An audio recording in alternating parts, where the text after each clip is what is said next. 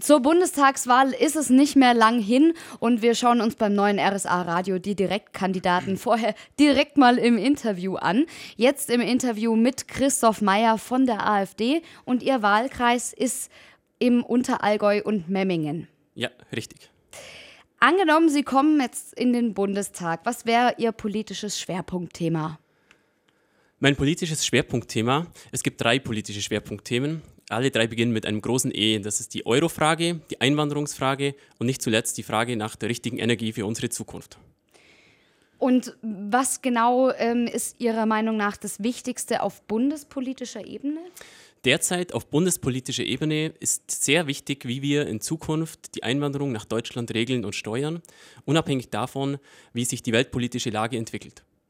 Und fürs Allgäu jetzt konkret, wie würden Sie sich ähm, für Ihre Region auf Bundesebene stark machen? Für meine Region mache ich mich auf Bundesebene in wirtschaftlicher Hinsicht stark. Wir haben mit Memmingen und dem Unterallgäu, auch dem Ostallgäu im Übrigen, das auch zu meinem Wahlkreis gehört, mit Kaufbeuren, wirtschaftlich starke Regionen. Die leben davon, dass wir die Wirtschaft aktiv fördern, unterstützen und dass wir bereit sind, auch Neues zu wagen, neue Projekte zu wagen, um unsere äh, Gesellschaft auch für die Digitalisierung 4.0 vorzubereiten. Jetzt ist aber bei uns im ähm, Allgäu auch Nachhaltigkeit und ökologische Entwicklung immer wieder ein großes Thema. Ähm, meinen Sie, das sollte bundesweit auch Verbreitung finden? Ja, selbstverständlich. Nachhaltigkeit ist ein Thema, das im Allgäu eine ganz große Rolle spielt. Und äh, hier bei uns in der Region ist auch sehr viel gemacht worden, was die äh, äh Vorsorge und äh, der Schutz der Natur anbelangt. Das Allgäu nimmt da eine Vorreiterrolle ein und diesen Weg muss man auch konsequent fortsetzen damit das Allgäu als Tourismusregion erhalten bleibt, ein wichtiger Standbein, aber auch das zweite Standbein, die Wirtschaft, darf nicht vernachlässigt werden. Und nicht zuletzt äh, ist mir der Flächenfraß ein ganz großes Dorn im Auge und da sollten wir im Allgäu besonders aufpassen, dass wir mit der übermäßigen Versiegelung von Flächen äh, nicht übertreiben. Wie sollte die Politik Ihrer Meinung nach ähm, mit Reichsbürgern umgehen? Wie sehen Sie die Reichsbürger-Thematik? Die Reichsbürger-Thematik, das sind in Wirklichkeit verworrene Querulanten, die, die es bereits immer gab, aber die momentan medial aufgebauscht eine größere Bedeutung einnehmen, als ihnen in Wirklichkeit politisch zukommt. Man kann sagen, die Reichsbürger, das gibt, die gibt es schon immer, das, war nie, das ist keine neue Frage, die aufgetaucht ist. Und es sind Personen, die von der Politik im großen Maße sich abgewendet haben und zum Teil auch von der Gesellschaft. Und ähm, was meinen Sie, wie man damit umgehen sollte? Für alle Menschen in diesem Land gelten gesetzlich die gleichen Regelungen und im Rahmen der Gesetze muss auch mit der Reichsbürgerbewegung äh, umgegangen werden. Das heißt, alles muss nach Recht und Gesetz ablaufen und da gibt es genügend Anknüpfungspunkte, um derartige Bestrebungen einzuschränken. Jetzt haben Sie gerade eben schon äh, den Flächenfraß erwähnt. Das ist zum Beispiel auch ein Thema für die Grünen. Ja. Ähm, mit wem würden Sie denn zum Beispiel eine Koalition eingehen? Ja, weil Sie gerade die Grünen an angesprochen haben, mit den Grünen ganz sicher nicht, weil die Grünen haben sich ja abgewandt von einer Umweltpartei äh, zu einer äh, Umweltverschlechterungspartei.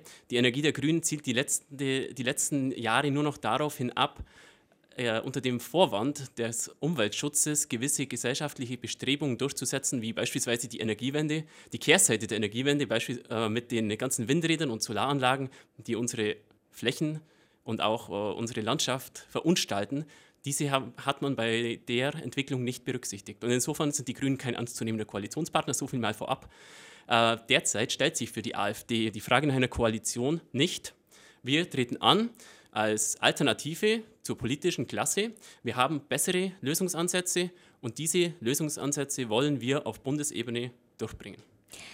Das heißt, ähm, aber Sie bräuchten ja dann doch noch ein paar mehr Sitze, ne? Das ist richtig. Mit 10% der Sitze oder auch 15% der Sitze im Bundestag wird es nicht getan sein. Wir streben momentan keine Koalition mit irgendeiner Partei an, sondern wir stehen auf dem Standpunkt, dass die politische Klasse in Deutschland ein großes Problem darstellt und dass zunächst einmal das politische Personal der bestehenden Parteien innerparteilich ausgetauscht werden muss, um dann überhaupt über Koalitionen reden zu können. Lassen Sie uns noch mal bei äh, den unterschiedlichen Parteien bleiben. Wenn es Ihre Partei morgen nicht mehr gibt, nur mal so angenommen, die ist weg. Wo gehen Sie hin? Welcher Partei treten Sie dann bei? Das ist eine Überlegung, mit der setzen wir uns überhaupt gar nicht auseinander, weil die Alternative für Deutschland wurde im März 2013 gegründet, um die Politik in Deutschland grundlegend zu verändern. Und solange dieser Veränderungsbedarf besteht, wird auch die Alternative für Deutschland, meine Partei, der ich immer die treu bleiben werde, erfolgreich sein. Welches Tier wird denn Ihre Partei am besten repräsentieren? Am besten repräsentieren würde unsere Partei ein Löwe. Mhm. Warum? Weil der Löwe für die Stärke steht mhm. und für die Entschlossenheit, mit der wir unsere Positionen im Bundestag vertreten werden. Und Sie persönlich? Welches Tier, in welchem finden Sie sich am ehesten wieder? Eine interessante Frage, fang ab jetzt vom Politischen. Es ist der Adler. Warum? Weil der Adler ähm, zunächst mal viel Freiheit braucht mhm. und zum anderen aber auch sehr äh, treu seinem Horst gegenüber ist, auf den er immer wieder zurückkehrt. Und daher der Adler als mein Lieblingstier. Okay. Ähm, welche Sätze können Sie von anderen Politikern nicht mehr hören? Oder gibt es vielleicht auch selber, verwenden Sie auch welche, wo Sie sich denken, oh, eigentlich wollte ich jetzt das nicht mehr sagen? Ja, es ist in erster Linie die Phrasendrescherei, die die Menschen im Lande satt haben.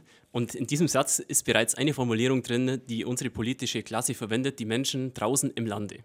Das ist so eine Formulierung, die suggeriert, dass es eine Unterscheidung gibt zwischen den Politikern und den, äh, dem Volk.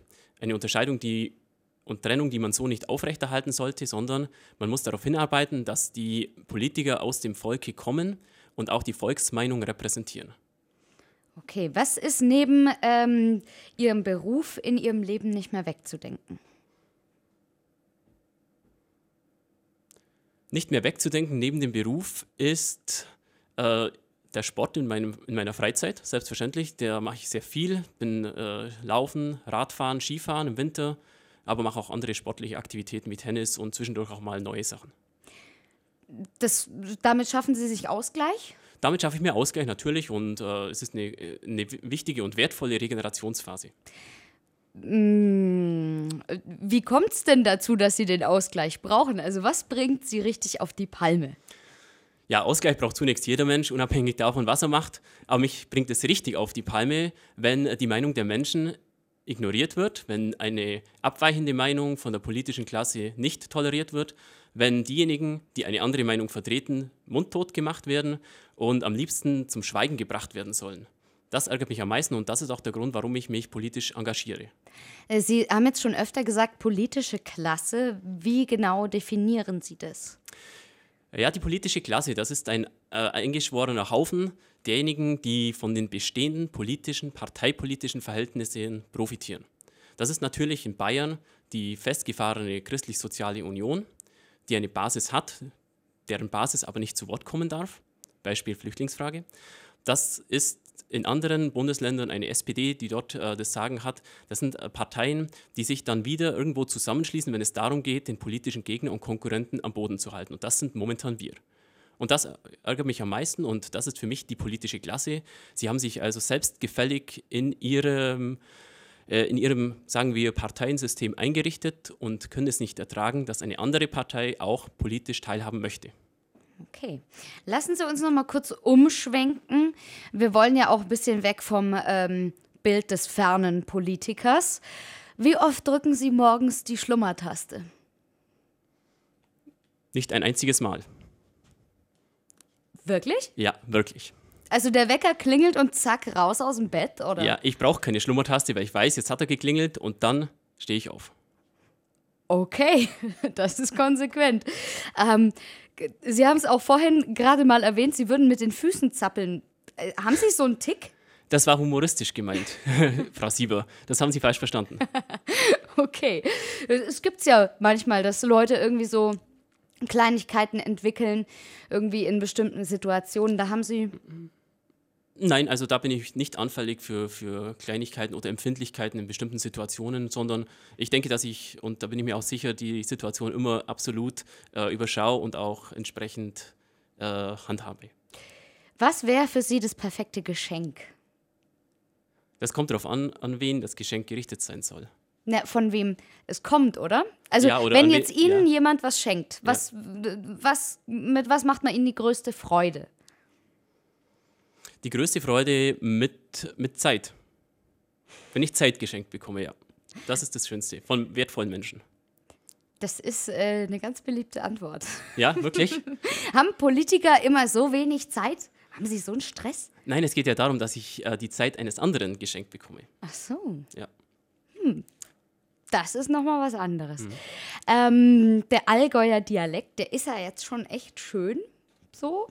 Und diese Heimatverbundenheit, die dadurch zum Ausdruck kommt. Gibt es denn einen anderen Dialekt, wo Sie sagen würden, der klingt auch toll, den würden Sie vielleicht gern sprechen können? Nein, da gibt es keinen Dialekt, den ich gerne sprechen können würde, außer meinem eigenen. Okay. Ähm, wo fühlen Sie sich im Allgäu am wohlsten? Im Allgäu fühle ich mich am wohlsten in, natürlich in meiner ursprünglichen Heimat Breitenbrunn, wo ich aufgewachsen bin und wo meine Familie nach wie vor wohnt. Dort ist alles genauso, wie ich das als Kind vorgefunden habe. Und es wäre schön, wenn es auch die nächsten Jahre so bleiben wird, damit die Heimat auch wirklich die Heimat bleiben kann. Was würden Sie machen, wenn Sie einen Tag lang eine Frau sein könnten? Mit diesem Gedanken habe ich mich noch nicht auseinandergesetzt. Aber was wird die Frau machen? Ja, sie wird wahrscheinlich einkaufen gehen, oder? Ich, ich weiß es nicht. Okay, da gibt es jetzt nichts, äh, irgendeine äh, Perspektive, die Sie gern mal erfahren hätten oder so. Wenn Sie schon mal die Chance hätten. Nein, momentan, momentan fällt mir nichts ein. Okay. Ähm, welche Frage möchten Sie in diesem Gespräch auf keinen Fall beantworten? Diese Frage haben Sie mir noch gar nicht gestellt. Okay, dann ein letztes zum Schluss. Ähm, haben Sie, wo wir schon von Tieren gesprochen haben und anderen lustigen Dingen, hatten Sie in, in Schulzeiten einen Spitznamen? Ja, ich hatte einen Spitznamen und der Spitzname lautete Schwarze Mamba, Warum? weil ich damals sehr konservativ war und äh, der CSU nicht abgeneigt. Und daher der Begriff Schwarze Mamba. Aber den, Mamba? Ja, das äh, ist eine schwierige Frage, warum das dazu kam, aber es war nun mal so. Hatten Sie nur schwarze Klamotten an? Oder? Nein, garantiert nicht. Okay, gut, dann vielen Dank fürs Gespräch. Christoph Meyer von der AfD. Danke Ihnen, Frau Sieber, für die Möglichkeit hier.